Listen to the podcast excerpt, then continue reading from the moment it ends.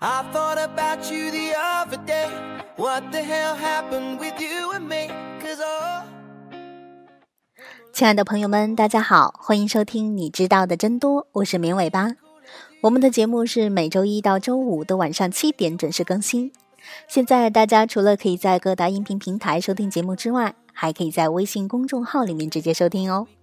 我们节目的背景音乐还有很多有意思的推送，也都在公众号里。欢迎大家来公众号跟绵尾巴互动和交流。怎么加入我们呢？直接在微信里面搜索“绵尾巴”三个字的全拼就能找到了，等你来哦。我们小时候或多或少都听过：“你不听话，警察叔叔就来抓你了；你不睡觉，女巫就来抓你了。”这种说辞，第一次听到的时候肯定是心有余悸，赶紧照做。直到可能上了小学才知道，警察叔叔并不会无缘无故的抓人，女巫也不能轻而易举的从树里走出来。但在更小的时候，似乎真的会有恐惧的心理。为什么小孩子会相信看起来很离谱的哄骗呢？瑞士心理学家皮亚杰在研究儿童的语言和思维等认知能力的发展的时候，把儿童的认知发展分成了四个阶段。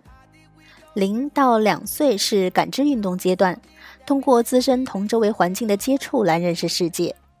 二到七岁是前运算阶段，这个阶段的儿童只能进行表面的原始的思维。七到十一岁是具体运算阶段，可以进行简单的逻辑思维。十一到十五岁是形式运算阶段，认知结构趋向于系统完整，智力逐渐发展成熟。比如说，一岁多的孩子玩形状配对游戏的时候，如果给他指令说把三角形的积木放到三角形的洞洞里，他可能不知所云。但他通过一遍遍的摸索试错，慢慢的也能学会把正确的形状放进正确的洞里。当然，最常见的是找到最大的洞，把所有的积木一股脑的塞进去。这些具体的形象包括但不限于日常生活中接触到的实体的物品。书本里、故事里的形象，以及道听途说的或者是想象中的事物，这个阶段的小孩子思考问题只能从自己的角度出发，认为其他人都能看到他的想法，称为自我中心，并不是自我或者自私，而是从自己的角度看世界。用小孩子的观点来说，如果他做了坏事，他自己知道了，那么警察一定知道。由此可以看出。如果你对小孩子说你不听话，警察叔叔就来抓你了；你不睡觉，女巫要来抓你了；大灰狼要把淘气的宝宝吃掉了这一类的话，他们是会真的相信的，而且说不定会真的恐慌和害怕。这不是什么好玩或者有趣的事情，而是欺负人家年纪小、故意吓唬人的好吗？孩童世界的万物有灵到底是什么呢？万物有灵也叫做泛灵论。皮亚杰通过对大量孩童的访谈，发现孩子们万物有灵的想法大约开始于两岁左右。开始的时候会认为所有的物体都是活的、有生命的。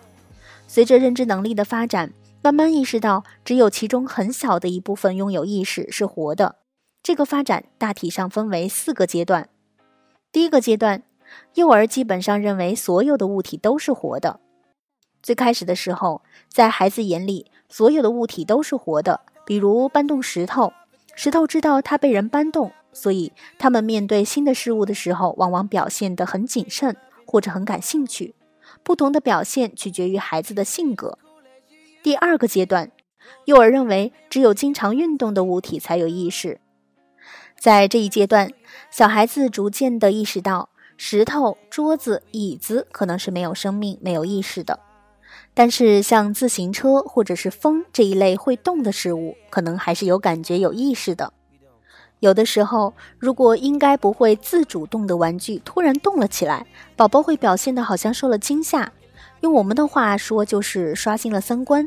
什么鬼啊！明明不会动的玩具，居然会跑、会跳、会说话，好可怕！第三个阶段，只有能自发的运动的物体才有意识。在这个阶段，小孩子逐渐意识到。运动有两种，被动运动和主动运动。被拿起来扔掉的球是没有生命、没有意识的，但是自己挥动的风和太阳应该是有意识的。宝宝觉得热，所以风吹了；宝宝觉得冷，所以太阳出来了。太阳意识到我的需求，所以才动的。第四个阶段，幼儿认为只有人和动物才有意识。最后，小孩子终于搞清楚了：拍球的时候，球不会生气；椅子摔倒了也不会叫疼。但如果去抓小猫的尾巴，可能会被挠一爪子；如果撒泼耍赖，妈妈可能会发脾气。哦，原来人和动物才有意识，才是有生命的呀！这一阶段的小孩子已经可以很好的玩假装游戏了，扮演起不会动的桌子椅子来也是得心应手，不会觉得他们也有意见要表达了。不过，以上的发展阶段只是一个大概的方向。具体到某一事物、某个孩子，还是会有很大的差异性，并不是说早早分清楚了有生命无生命就是智力超群，也不是说一直喜欢幻想跟娃娃对话就是不好。每个孩子都会经历万物有灵这一个阶段，这是非常珍贵、非常纯真的一种体验，不需要人为的介入告诉宝宝什么是真的，什么是假的。我们在小的时候相信圣诞老人知道自己的想法，会给自己带来想要的礼物，不是童年的美好记忆吗？每个宝宝都有很多幼稚的可爱的想法，这是非常珍贵的童心。而万物有灵是他们对世界单纯的理解和纯真的想象，他们正在用自己还没有发育成熟的大脑，努力的理解这个复杂的世界呢。了解两到七岁的宝宝这一阶段的特点，能够帮助我们实现。跟宝宝有效的沟通，甚至还能将教化润物无声地渗透到宝宝幼小的心灵里。第一，我们可以通过换位思考，引导宝宝从别人的角度来看问题。有一个泛灵论的例子：圆圆给小板凳揉揉疼的故事。圆圆的姥姥带她的时候摔倒了，会说：“哎呀，小板凳把圆圆绊倒了，姥姥打他。”而妈妈却说：“小板凳把圆圆绊倒了，圆圆是不是很疼呀？”那小板凳站得好好的，被圆圆撞了一下，是不是也会很疼呀？妈妈给圆圆揉揉疼，圆圆给小板凳揉揉疼，好不好？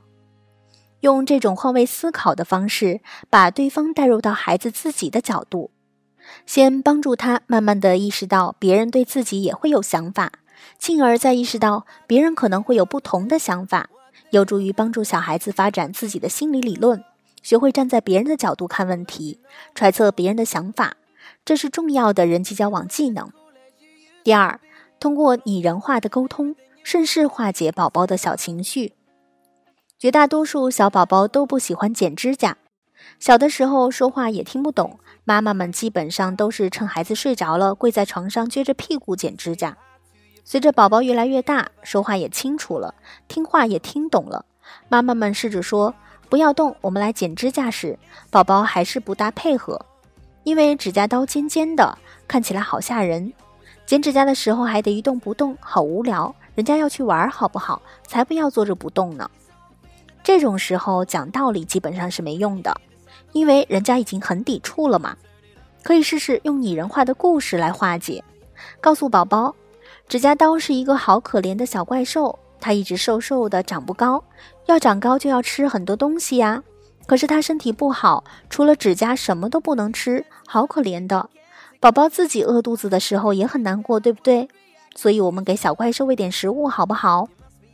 宝宝的认知发展不一定处于觉得指甲刀也是生命的阶段，但很容易接受他跟自己一样也有想法和需求。相对于生硬的听不明白的道理，对于这种拟人化的故事更容易买账。在生活中的方方面面都可以用这种方式跟宝宝沟通。人家真的需要借助一点外力来理解这个复杂的世界吗？假装游戏也是很好的选择。记住，一定不要做的两件事就是威胁、恐吓和推卸责任。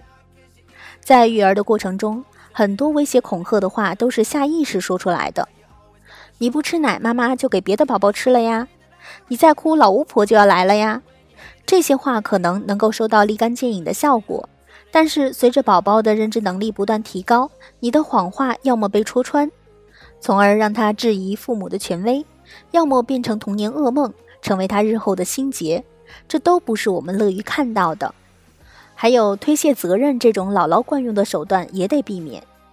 小朋友不小心摔倒，爷爷奶奶就赶紧抱过来说：“哎呀，是石头把我们宝宝绊倒了呀，真坏，打他。”刚开始有效，可能是夸张的动作转移了注意力，但之后的不断强化，孩子开始学会怪桌子、怪椅子、怪别的小朋友，甚至怪父母，就是不怪自己不小心。